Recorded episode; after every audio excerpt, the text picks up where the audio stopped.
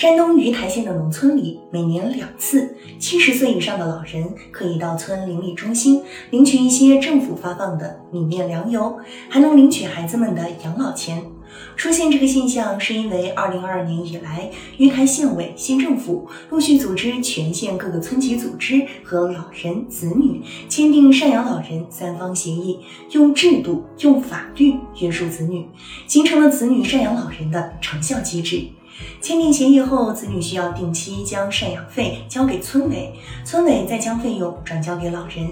截至今年一月二十二号，全县九千九百多名七十岁以上不和子女共同居住的老年人都已经签订三方协议，累计收取代发赡养费三千一百六十一点零一万元。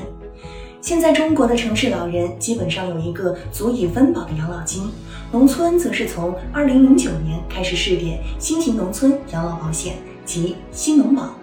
为未参加城镇职工基本养老保险的广大农村老人提供其基本生活保障的主渠道，有个人缴费、集体补助、政府补贴三个筹资渠道。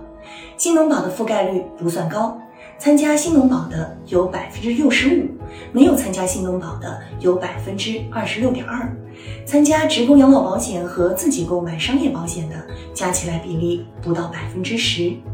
新农保的另一个问题是保障水平较低，在参加新农保的农民工当中，缴费比例在每年一百到三百五十元这个档次的占百分之六十九点四，缴满十五年可以领取养老金。六十岁退休之后，他每月能拿到四十块钱的养老金，加上国家普惠性的基础养老金一百四十到一百五十块钱，最后拿到手的可能是一百九十块钱。这笔钱显然不足以以支撑基本的养老生活。当然，还有一种方式是六十岁后一次性补缴九万元养老保险之后，农民能够领取到每月一千二百元左右的养老金，但这只有较为富裕的家庭才愿意实行。这种情况下，子女的赡养就变得非常重要。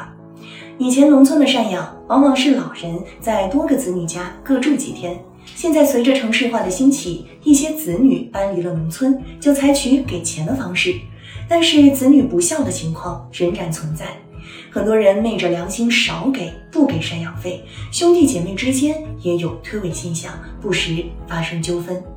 村委会介入后，三方协议把软契约变成硬契约，把口头契约变成了书面契约，把暗契变为了明契，减少兄弟姐妹之间的推诿，增加了执行度，同时也便于村委会监督执行。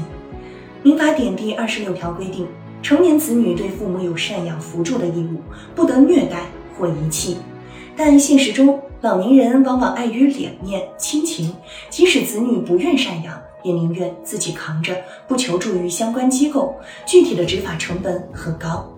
有了这样的三方协议，如果子女不付赡养费，村委会就可代为追偿；达到违法程度的，还可以请司法机关介入。这就形成了一种威慑，减少了不孝的现象。